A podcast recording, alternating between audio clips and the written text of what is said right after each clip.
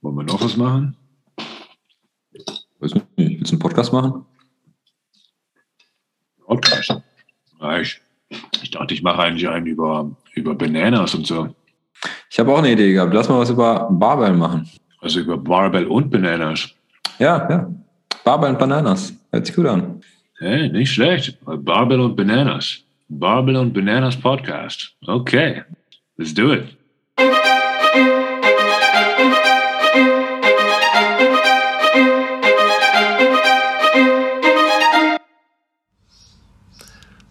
So, willkommen zu einer neuen Folge vom Barbell und Bananas Physio Podcast. Ich bin Ferdi und den heutigen Podcast habe ich mit Fabian Pfeiffer gemacht. Fabian habe ich bei einem Webinar kennengelernt, was den Namen trug Words Matter, effektive Kommunikation in der physiotherapeutischen Praxis. Er ist ebenso Physiotherapeut, auch noch Manualtherapeut, hatte dann seinen Master of Science gemacht und er macht jetzt gerade seinen PhD fertig an der, an der Universität Zürich. Ähm, er hatte eine Fortbildung, eben diese Fortbildung angeboten, ähm, was sage ich wann, wie und warum und dazu das Webinar. Deswegen war ich relativ neugierig und wollte ihn unbedingt einladen für den Podcast, um weiterhin darüber zu reden. Und äh, Fabian hatte das bei dem Webinar sehr präzise, treffend auf den Punkt gebracht, hat es eben sehr gut kommuniziert worum es bei Kommunikation geht. Und wir sprechen über verbale Kommunikation. Wieso ist das so wichtig in Bezug auf die therapeutische Allianz? Auch paraverbale Kommunikation, die Tonhöhe beispielsweise oder wie betone ich die bestimmten Sachen. Und ähm, auch nonverbale Kommunikation, wie zum Beispiel Augenkontakt und Positionierung im Raum, welche Rolle das einnimmt. Also viel Spaß bei der ganzen Folge. Lehnt euch zurück, Tee in die Hand, Kaffee in die Hand und ab geht die Post. Ähm, erstmal herzlich willkommen. Hi, Ferdinand. Ja, also vielleicht erstmal, woher kenne ich Fabian? Und zwar vielleicht ungefähr vor einem Jahr oder sowas habe ich mir ein Webinar angehört und es hieß Words Matter, effektive Kommunikation in der physiotherapeutischen Praxis. Und ähm, ich fand das Webinar wirklich gut. Ähm, es hat wirklich Spaß gemacht, dazu zu hören, weil es wirklich sehr präzise artikuliert war, worum es dabei geht. Und ähm, äh, du hast das Seminar gehalten. Ähm, vielleicht erstmal, ähm, woher kommt dein Interesse an dem Thema, an Kommunikation? Ja, es ist eine super Einstiegsfrage, Ferdinand, weil ich denke, Kommunikation ist etwas, was mich seit meiner ich will nicht sagen Berufsanfang, also seit dem Anfang, seitdem ich Physiotherapeut bin, seit 2010 begleitet habe, aber doch schon relativ früh mich dafür interessiert habe, weil ich gemerkt hatte, wie man mit Patientinnen und Patienten spricht und was man sagt, hat einen unglaublichen Effekt. Es ist ja sowieso schwierig, den Effekt von Physiotherapie zu operationalisieren oder zu partialisieren. Aber so das Gesamtpackage, was ich angeboten habe oder immer noch anbiete in Kombination mit der Kommunikation, mit der patientenzentrierten Physiotherapie, das ist das, was meine Therapie effektiver macht. Es funktioniert nicht bei jedem Patient und jeder Patientin, aber so über die Jahre hinweg, wenn man sich einiges anliest und Kurse dazu gibt, dann ja, kommen immer mehr und mehr Patientinnen und Patienten zurück und sagen, es hat mir geholfen, weil du mich zum Beispiel ernst genommen hast und mir zugehört hast oder du der Erste warst, ich glaube, es geht vielen so, die sich mit dem Thema auseinandersetzen, dass man dann ganz andere Rückmeldungen bekommt von seinen Patientinnen und Patienten. Ja, und dann hattest du dir einfach über die Jahre ähm, ja, Psychologie quasi als Basis angelernt und Kommunikationstechniken oder wie hast du das so gemacht? Genau, also am Anfang habe ich eigentlich viel gelesen, weil mich das Thema interessiert hat, insbesondere, wenn ich ein bisschen ausholen darf, so das Thema unspezifische Effekte in der Physiotherapie unter dem Begriff unspezifischen Effekten verstehen wir relativ viel. Also da kann man Placebo ein bisschen dazu zählen, da kann man Regression to the Mean dazu zählen, da kann man ähm, äh, auch sowas wie den Hawthorne-Effekt dazu zählen. Und dann habe ich gemerkt, ja, oder habe ich mich dafür interessiert, was eigentlich der spezifische Effekt von Physio ist. Und weil ich gemerkt habe, der ist wahrscheinlich nicht sehr groß. Wenn er da ist, dann ist er nicht einfach zu benennen, dann müssen die anderen Sachen eine große Rolle spielen. Und dann habe ich gelesen und gelesen und ich wurde natürlich geprägt von, von so Leuten wie Louis Gifford, der leider nicht mehr lebt. Ich habe seine Bücher gelesen und dann hat es mich so ein bisschen gepackt und dann wurde ich von dieser ganzen Explain Pain Bewegung auch so ein bisschen mitgenommen. Das war im Jahr 2012, vielleicht 13 und äh, habe mich dann immer mehr mit dem Thema beschäftigt und habe dann äh, ja auch in meinem, während meinen Vorlesungen im PhD Psychologie-Vorlesungen besucht, Sozialpsychologie, Emotionspsychologie, Motivationspsychologie und habe dann auch ein bisschen äh, fachfremde Bücher gelesen, also physiofremde Bücher, um so ein bisschen zu verstehen, was vielleicht unsere Kommunikation ausmacht. Und habe dann, weil ich auch sehr gerne mich beschäftige mit dem Thema Rhetorik, ich denke, wir Physiotherapeutinnen und Therapeuten haben ein großes Potenzial, auch uns besser zu verkaufen. Es ist nicht so, dass wir unbedingt alle Präsentationen und Vorträge halten müssen, aber wenn wir es machen müssen, dann haben wir da großes Potenzial. Ich habe mich dann für das Thema Rhetorik in der Uni interessiert, habe äh, Angebote besucht. Es nennt sich Rhetorikforum der Universität Zürich und habe dann dort auch ähm, so drei Abende zum Thema Inhalt, Sprache, nonverbale Kommunikation, habe dort teilgenommen und wurde dann gefragt, ob ich mir vorstellen könnte, selber als Coach aufzutreten oder mitzumachen. Habe das dann auch gemacht und habe äh, meine ersten Coaching-Erfahrungen gesammelt im Bereich Rhetorik, ähm, bei Vorträgen, Präsentationen wohlgemerkt. Aber ich denke, diese Skills, die man dort lernt oder die ich gelernt habe und die ich auch in meinem Team hier in der ZW versuche weiterzugeben, die kann man sehr gut auch übertragen auf die Kommunikation, was die eins zu eins Situation mit Patientinnen und Patienten anbelangt. Wie selbstbewusst wir auftreten, welche Techniken wir wählen, wie wir betonen, wie wir vielleicht auch nonverbale Skills einsetzen, Gestik, Mimik, Position im Raum. Das äh, kann unsere spezifischen Effekte, die man nicht so einfach benennen kann, durchaus ergänzen und vielleicht auch unterstützen. Ja, ja absolut. Und es ist auch ein absolut spannendes Thema. Ähm, ist, ist das so der Bereich, in dem du in PhD arbeitest, in dem du forschst? Ähm, nein, das ist nicht der Bereich. Ich ähm, beschäftige mich mit, mit dem Thema Rückenschmerz im Allgemeinen.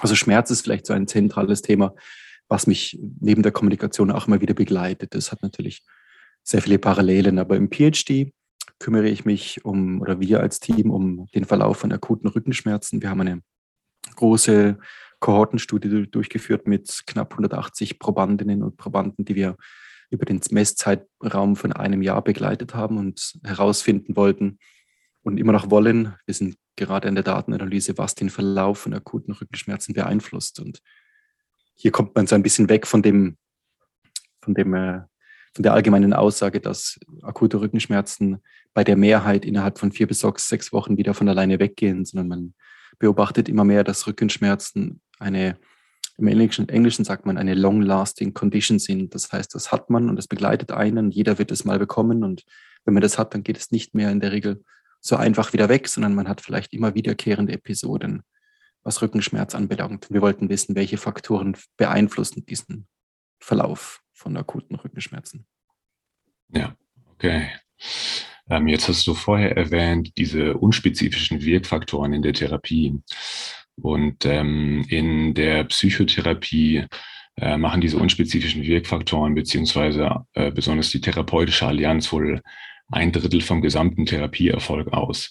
Und okay. ähm, die, also Werte in der Physiotherapie sind mir nicht bekannt, äh, aber ich lasse mich gerne äh, korrigieren, falls ich da falsch liege.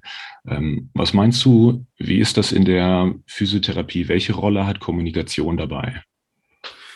Äh, ich glaube, es hat eine sehr große Rolle. Ich kann jetzt auch keine Zahlen nennen, weil ich nicht, mir auf jeden Fall nicht bekannt ist, dass es Studien gibt, die diese unspezifischen Effekte ob, also benennen, wie groß sie sind, ob sie 30 Prozent sind, 40 Prozent ausmachen. Wahrscheinlich ist das auch wieder so eine so eine individuelle Sache. Das ist zwar das, was Medien auch nicht gerne hören. Als Beispiel kann ich sagen, wir hatten vor letzte Woche am Freitag äh, das Schweizer Fernsehen bei uns äh, zum Thema Rückenschmerzen. Sie haben uns gefilmt, Hanu, Loa Mayoki und mich. Und dann wollen die Medien natürlich immer klare Aussagen haben, schwarz-weiß. Es ist so viel und nicht weniger. Oder es ist immer so, bei dem Patient wirkt diese Übung. Und die Physiotherapie ist sehr eine individuelle Herangehensweise. Und das ist schwierig zu vermitteln, weil jeder Patient, jede Patientin ist anders. Wir versuchen da irgendwie natürlich uns zu helfen übers, über Klassifikationssysteme, über Einteilungen, über Schmerzmechanismen. Das, das hilft uns auf eine Art und Weise, aber doch erleben wir natürlich immer, dass bei gewissen oder bei nicht gewissen, bei, bei, bei vielen Patienten, dass eine sehr individuelle Ansatzweise braucht. Und da ist Kommunikation natürlich ein wunderbares Mittel. Ich denke, es ist wie so ein Mediator, ja, der den Effekt einer Variable, sei es zum Beispiel einer Technik oder eines, einer, einer Übung, beeinflusst, die sie hat auf zum Beispiel Schmerz oder wahrgenommene Einschränkung im Alltag oder Selbstwirksamkeit. Und je nachdem, wie wir da, was wir da für Techniken anwenden, das sind ja an sich Basistechniken, wie zum Beispiel aktives Zuhören, kann man da schon sehr viel äh, erreichen, was die therapeutische Allianz anbelangt. Das ist meine Erfahrung. Aber ich kann keine Zahl aus der Evidenz oder aus der Forschung benennen, wo man sagt, das sind jetzt mindestens wie in der Psychologie 33 Prozent zum Beispiel. Ja. Also ich habe da auch keine Zahlen parat, beziehungsweise ähm, also letztens hatte ich einen Podcast gemacht mit einem professionellen Balletttänzer. Er ist mhm. erster Solist im äh, Ballett Zürich.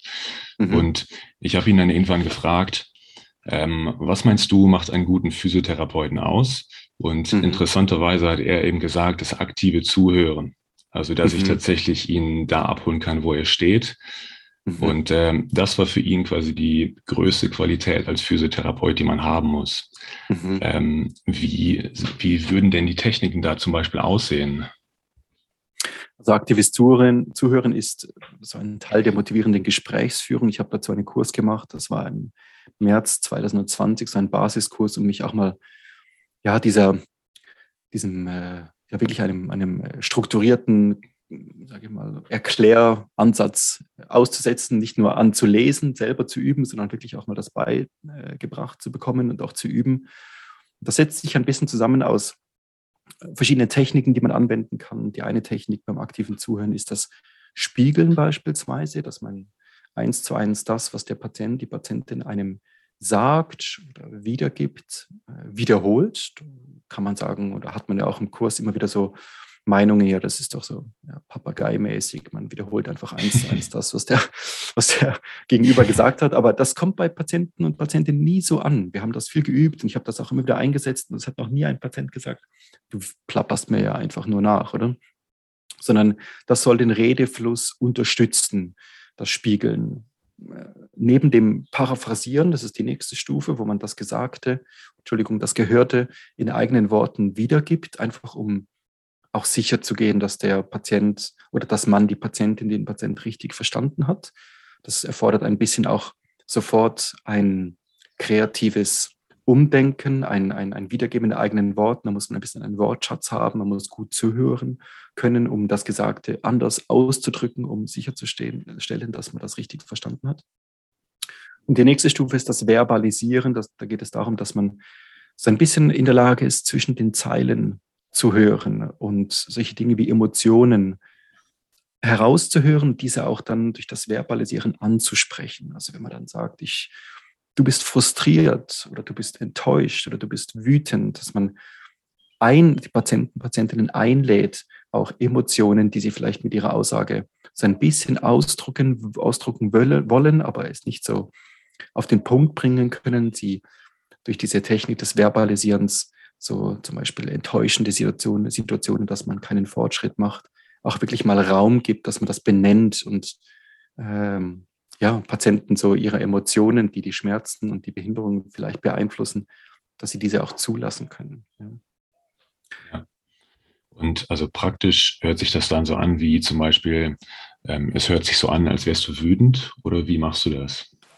Ähm, wichtig ist beim Verbalisieren, dass man so haben wir es beigebracht bekommen und ich finde das noch einen Ansatz, diese, äh, einen guten Ansatz, diese Technik von ähm, aus dem Motivation Interviewing sagt, man soll nicht sagen, es hört sich so an wie oder du willst damit sagen das, sondern direkt die Emotion verbalisieren. Ja, du bist frustriert.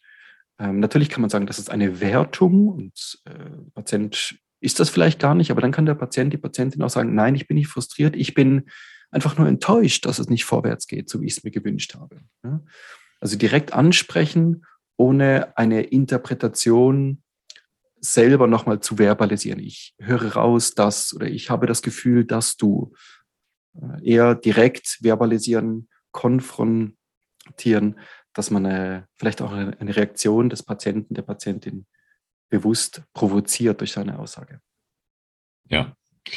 Und ähm, wenn man das quasi jetzt so identifizieren kann, diese Emotion, beziehungsweise den Patienten die Erlaubnis gibt, äh, einen zu korrigieren, ähm, ist das so der Teil, wo sie sich dann abgeholt fühlen?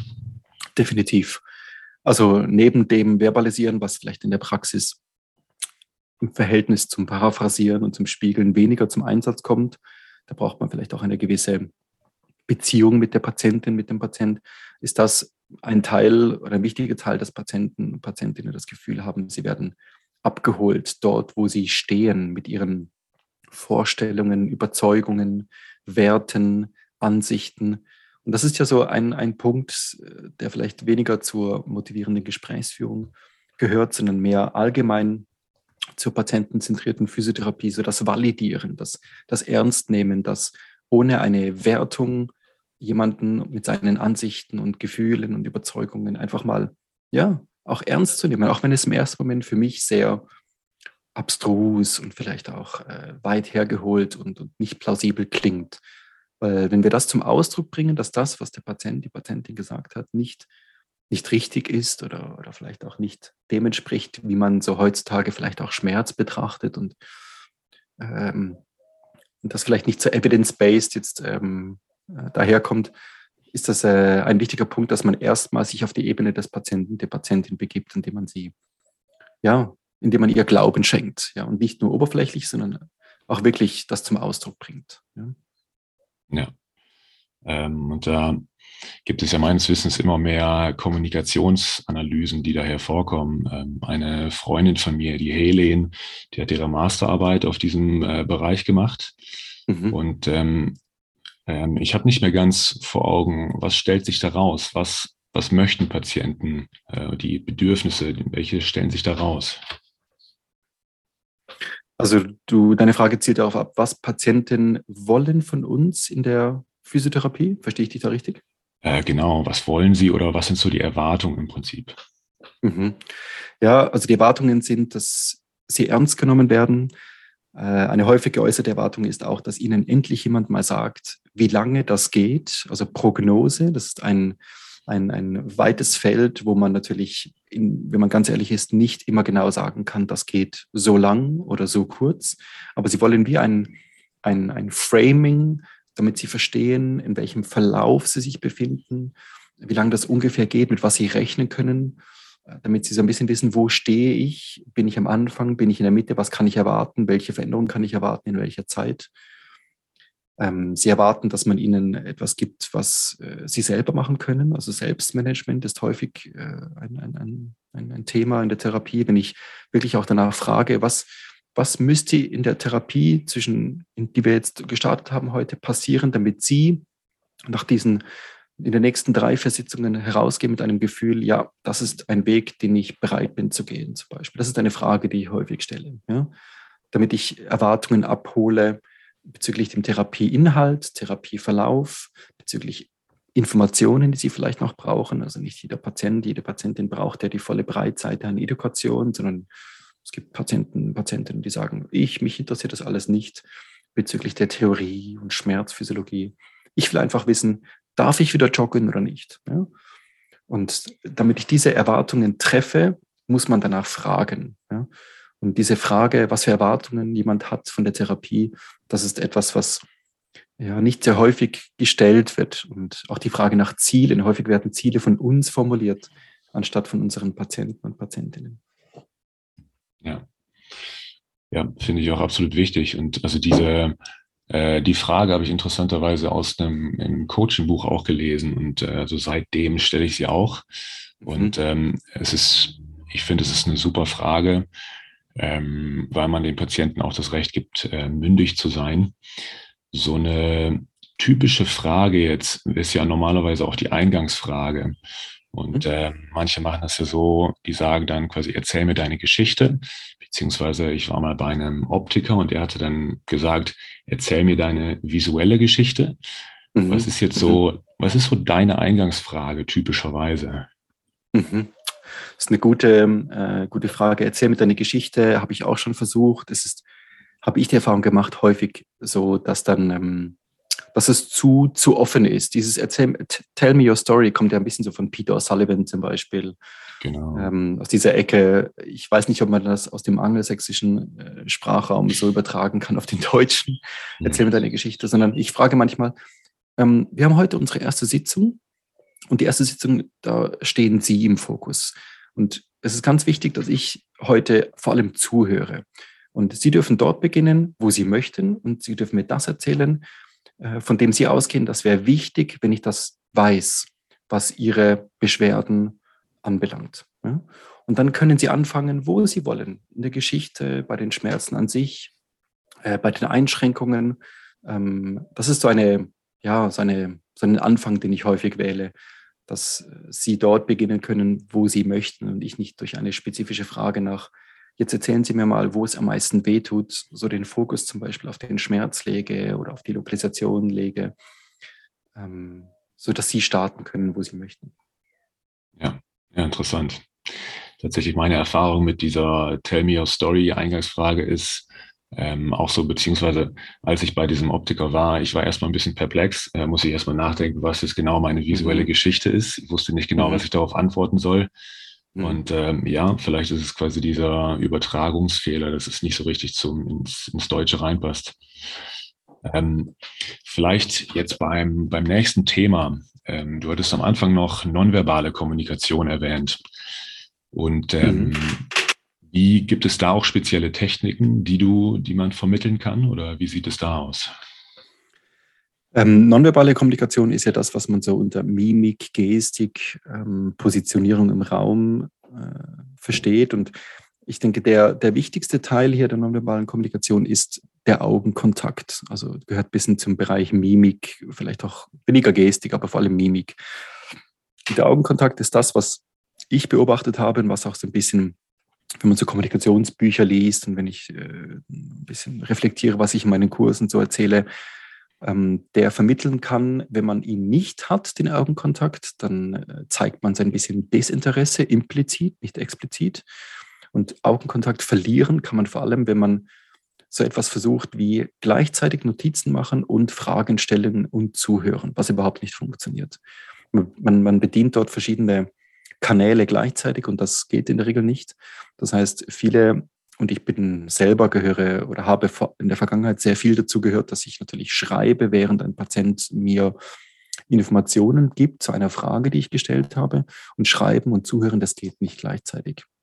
Es gibt da gute Studien, ich, ich glaube, es ist von Veronika Schöb aus der Schweiz, die angeschaut hat, wie viel Zeit wir durchschnittlich verbringen mit dem Schreiben und mit dem nicht in die Augen schauen. Das ist, ich kann die Zahl nicht genau wiedergeben, aber es ist ein, ein, ein beträchtlicher Teil dieser 30 Minuten, die wir in der Regel so haben mit unseren Patienten und Patienten. Und deshalb habe ich viel bessere Erfahrungen gemacht, wenn man ähm, die Notizen weglegt, Fragen stellt, zuhört und dann den Patienten durch zum Beispiel, ich nenne das einen Signpost, also durch eine, eine äh, quasi ja, Äußerungen darauf aufmerksam mache, jetzt äh, bin ich in der Phase, wo ich schnell was aufschreiben muss, dass ich ihnen signalisiere, dass sie in dem Moment vielleicht nicht mehr viel sagen müssen, damit ich Zeit habe zum Aufschreiben und damit ich die wichtigen Sachen notieren kann. Ich sage zum Beispiel, Frau Müller, äh, ich muss jetzt vielleicht einige Dinge, die gesagt haben, die Sie gesagt haben, sind sehr wichtig für mich und ich, damit ich es sicherstelle, damit ich es nicht vergesse, schreibe ich mir ein paar Sachen auf und danach äh, habe ich noch ein zwei, ein, zwei weitere Fragen an Sie. Und dann wissen Sie in dem Moment, es passiert automatisch, dass Sie dann keine weitere Aussage tätigen und ich Zeit habe, um vielleicht wichtige Dinge, die ich nicht vergessen habe oder darf, aufschreiben kann. Ich faste dann, in der Regel schreibe ich sehr wenig auf während der Sitzung und äh, nehme dann am Schluss in den letzten fünf bis sieben Minuten Zeit, um das, was ich gehört habe, die wichtigsten Sachen aufzuschreiben. Ja, damit ich möglichst viel Augenkontakt als Teil der nonverbalen Kommunikation herstellen kann während der Therapie, während dem Befund, während der Anamnese. Da sehe ich dann auch so Dinge wie, wenn Patienten zum Beispiel durch gewisse Mimiken oder Gestiken ihren, ihrem Leidensdruck beispielsweise oder ihrer Schmerzintensität Ausdruck verleihen möchten, indem sie mir mit der Hand zeigen, wie es sich oder wo es weh tut oder indem sie die Faust schließen, wenn sie zum Ausdruck bringen wollen, dass es unglaublich quälend ist, dieser Schmerz. Oder die Zähne zusammenbeißen. Ich habe da so ein paar Patientenbeispiele vor Augen, die mich das sehr eindrücklich verstehen lassen. Also Augenkontakt ist der wichtigste Teil der nonverbalen Kommunikation, wie ich finde. Ja, interessant, dass du das sagst. Also ähm, ich hatte damit angefangen nach deinem Webinar. Äh, da habe ich das das erste Mal gehört und dann habe ich angefangen, das auszuprobieren. Äh, es mhm. brauchte erst äh, ein bisschen Übung, mhm. ähm, bis man das macht oder teilweise sich die Sachen zu merken, was genau schreibe ich jetzt auf, was ist das Wichtigste, was ich notieren muss. Mhm. Aber genau diese Gesten, die die dann zeigen, wie zum Beispiel das von das eine Faustballen oder eine bestimmte Mimik zeigen, ähm, mhm. teilweise Patienten, sie wollen ja auch, dass das gesehen wird. Absolut, ja. Ähm, absolut. Also ja, ich finde, das ist eine super Technik und also seitdem verwende ich das auch, ja. Wenn ich dann auch ergänzen darf, Ferdinand, vielleicht als weiteren Punkt der nonverbalen Kommunikation, finde ich wichtig und ich denke, wir sind von Grund auf ja Physios äh, ausgebildet, äh, dass wir auch Menschen berühren dürfen. Da haben andere Berufsgruppen, die vielleicht ausschließlich über das Reden therapieren, sei es jetzt äh, zum Beispiel Psychologinnen und Psychologen, haben wir den Vorteil, dass wir reden, sprechen, fragen, zuhören dürfen und berühren. Ja? Und ich möchte jetzt nicht in die Debatte hands-on, hands-off einsteigen, das finde ich eine sinnlose Debatte, aber ich denke, durch durch Human Touch, ich finde diesen englischen Begriff irgendwie ein bisschen sympathischer, aber durch Berührung können wir auch in der physischen Untersuchung zeigen, dass wir äh, zum Beispiel den Patienten wirklich auch mal körperlich untersuchen, dass wir ernst nehmen, dass wir ähm, durch Berührung zum Beispiel sehr viele Dinge auslösen können. Und das ist jetzt unabhängig von der Technik, ob es das Maitland ist oder Triggerpunkt oder McKenzie. Wir sehen ja in der Forschung, dass keine Therapieform keine manuelle Therapie von einer anderen unglaublich überlegen ist, sonst würden ja alle nur noch diese Therapieform wählen, sondern dass man berührt und so auch kommuniziert, nonverbal mit unseren Patienten, Patienten äh, Patientinnen, dass man dadurch zeigen kann, dass man sie ernst nimmt, dass man sie untersuchen kann, dass man äh, beruhigen kann, auch beispielsweise, indem man bei einem chronischen Schmerzpatienten vielleicht durch so eine Untersuchung äh, sagen kann, hey, schau mal, also dein Knie, das funktioniert ja ziemlich gut. Also da können wir beide was rausholen, da können wir drauf aufbauen, äh, damit dein Knie wieder das äh, in der Lage ist, das zu machen, was du vielleicht dir als Ziel vorhin gesetzt hast. Ja? Und weniger auf der Suche sind oder weniger auf der Suche sein sollten nach Fehlern, Abweichungen äh, und auch das verbal häufig zum Ausdruck bringen, wie, oh, das fühlt sich jetzt aber steif an, das fühlt sich jetzt aber ähm, verspannt an das fühlt sich jetzt aber nicht beweglich an zum Beispiel. Also da können wir sehr viel, auch wenn es sich so anfühlt, sehr viel über Kommunikation vielleicht auch zum Positiven wenden und so eine Grundlage legen für vielleicht Bewegungen oder Übungen oder was auch immer man vorhat. Ja, ja, super.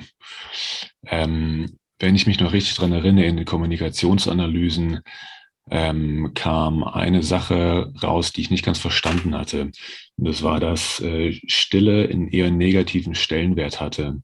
Ähm, ich war mir nicht ganz sicher, wieso. Weißt du das? Gute Frage. Also mit Stille ist vielleicht Schweigen gemeint. Und Schweigen finde ich eigentlich eine nicht so schlechte Strategie manchmal, um Patienten auch zum Weiterreden zu animieren oder ihnen so die Grundlage zu geben. Weil Schweigen ist manchmal eine bewusst von mir eingesetzte Strategie, um nicht in diesen Frage-Antwort-Modus zu verfallen. Ja, weil sonst bombardieren wir unsere Patienten, Patientinnen mit einer Frage nach der anderen, äh, so checklistenmäßig und dann ja, hat man überhaupt keine Zeit mehr zum Zuhören und Schweigen.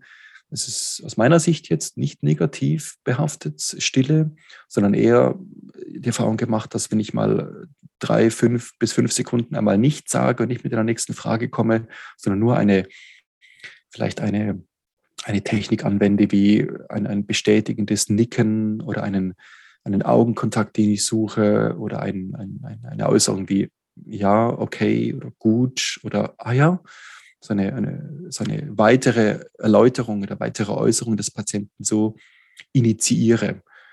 Von dem her ist das eigentlich nicht für mich Schweigen, Stille etwas Negatives. Ja, okay, interessant. Ähm, jetzt waren wir bei der verbalen und bei der nonverbalen Kommunikation. Ähm, wie sieht es im Bereich von einer paraverbalen Kommunikation aus, wenn man jetzt sich äh, Voice Pitch, äh, Tonhöhe äh, und sowas anschaut? Hast du da spezifische Techniken, die du benutzt? Ähm, Voice Pitch jetzt in der, also paraverbale Kommunikation in der Patienteninteraktion bewusst weniger stark, wie ich es zum Beispiel bei Präsentationen oder bei Vorträgen bewusster einsetze, Sprechgeschwindigkeit, Tonhöhe. Aber ich denke, was man einsetzen kann, wenn man jetzt die nonverbale, Entschuldigung, die paraverbale Kommunikation ein bisschen, das Feld ein bisschen öffnet, sind Dinge wie Lachen, ähm, Humor. Ja? Das ist ja klar etwas Verbales, kann man sagen, Lachen, aber es gehört auch ein bisschen zu der paraverbalen Kommunikation. Und das ist etwas, wo ich so versuche, manchmal durch Humor ein bisschen ein, ein Bonding herzustellen, indem ich versuche, auch den Humor rauszuhören, was eine Patientin, ein Patient mitbringt und vielleicht mal einen Spruch mache zum Beispiel, um die ganze Situation ein bisschen aufzulockern. Weil eine Patienteninteraktion ist ja häufig so etwas, ja, so etwas Steifes. Warum ich, ich frage mich manchmal, warum das so ist. Warum ist ein Gespräch zwischen einem Kollegen und mir in einem Kaffee oder bei einem Bier so viel anders äh, wie zwischen einer Patientin und mir beispielsweise. Klar, es geht da um etwas wie Schmerz und etwas, man muss ein professionelles Setting natürlich kreieren. Es geht darum, dass man jemandem hilft, aber ich denke, wenn man so eine, eine lockere Atmosphäre schafft, dann gelingt es auch, dass Patienten und Patientinnen sich eher öffnen beispielsweise. Ein weiterer Punkt, den ich vielleicht doch ab und zu einsetze der paraverbalen Kommunikation, ist die Betonung. Und die Betonung auf einzelnen Worten, die ich bewusst wähle, äh, ist zum Beispiel, indem ich immer wieder sage, dass es darum geht, dass wir gemeinsam, Sie und ich als Team, das sind so Schlagwörter und Betonungen, äh, wo ich zum Ausdruck bringen möchte, dass es darum geht, dass wir gemeinsam eine Lösung finden für Sie, für Ihre Ziele, für Ihre Needs nicht ich bin die Lösung und nicht Sie sind die Lösung, sondern wir gemeinsam versuchen, eine Strategie zu finden, die für Sie hilft. Ja? Also Betonung von einzelnen Elementen im Satz, wir, Sie, ich und Sie gemeinsam als Team, ähm, das funktioniert recht gut, damit ich Patienten, Patientinnen ins Boot holen kann. Ja, okay. Das wäre dann wieder die therapeutische Allianz wahrscheinlich. Genau, ja.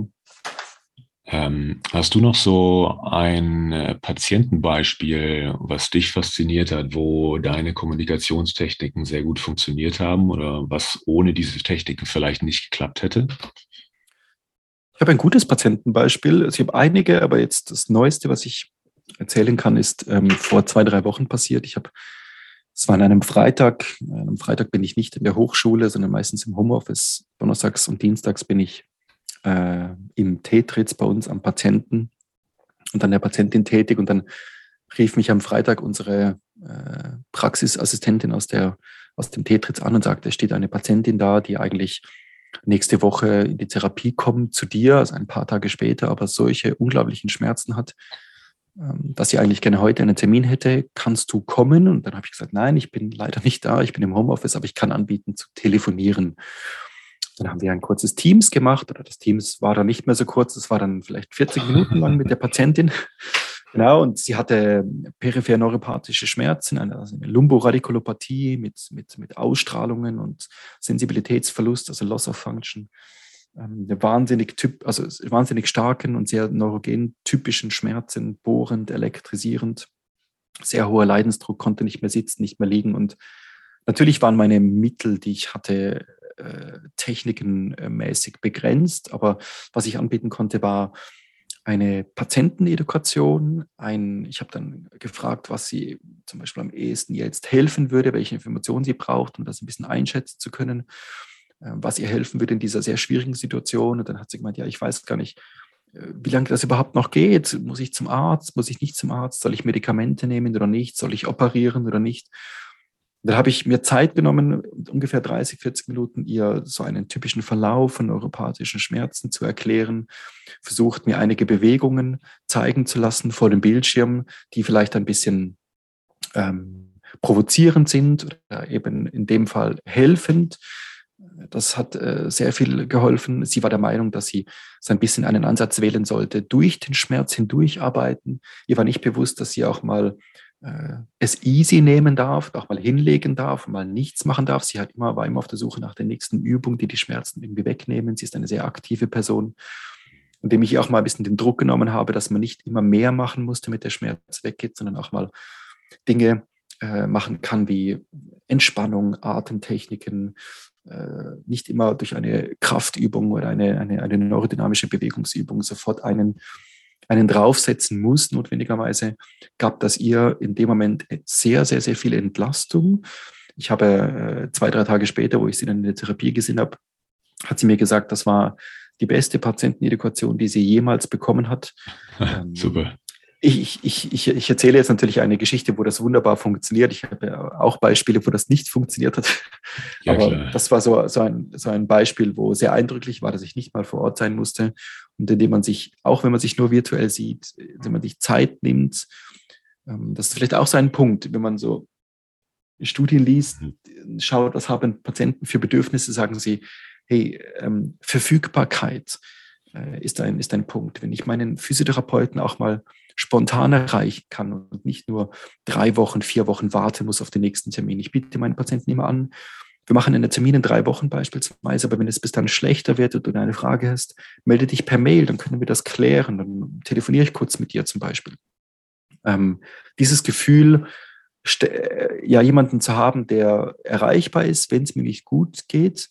Natürlich muss man sich als Physio ein bisschen abgrenzen und sagen, ich mhm. habe auch normale Arbeitszeiten, aber so dieses Gefühl, der, hey, ich habe jemanden, den ich fragen kann, wenn ich, eine, wenn ich ein Problem habe oder den ich fragen kann, wenn ich nicht sicher bin, ob ich die Übung richtig mache beispielsweise.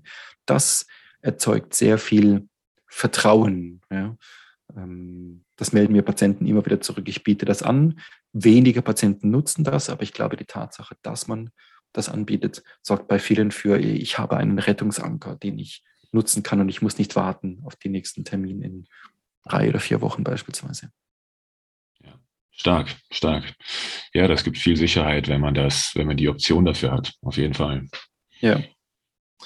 Super. Ähm, ja, du hast es sehr gut auf den Punkt gebracht und ähm, eigentlich habe ich äh, alle größten Fragen beantwortet bekommen. Und ähm, vielleicht noch kurz, ähm, du bietest eine Fortbildung auch an, dazu an. Ist das richtig? Genau, also ich biete einerseits bin, bin ich natürlich Dozent an der ZHW im Master of Science, Schwerpunkt muskuloskeletale Physiotherapie, wo wir sehr viele diese, dieser Dinge versuchen, wenn es darum geht, evidence-based muskuloskeletale Physiotherapie anzubieten. Da spielt die Kommunikation eine zentrale Rolle.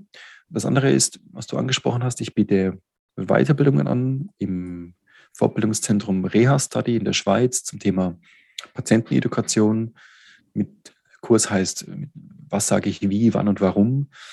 Und beinhaltet so all das, was wir heute besprochen haben, natürlich viel ausführlicher in einem Dreitageskurs, wo ich so eine ganze Therapie, so ein ganzes Therapiesetting über mehrere, in der Regel sind es in der Schweiz so sieben bis neun Termine, so ein bisschen unterteile in Begrüßungsphase, ähm, Phase der Anamnese, Phase der physischen Untersuchung, Behandlung, was sage ich wie, zu welchem Zeitpunkt, wie kann ich meine, meine Wirksamkeit der, der, der Therapie unterstützen durch kommunikative Skills. Das ist ein Dreitageskurs am Reha-Study äh, Fortbildungszentrum in Winterthur. Ja, Fabian, danke vielmals für deine Einsichten und guten Ratschläge und Tipps zur Kommunikation. Und auch besten Dank für deine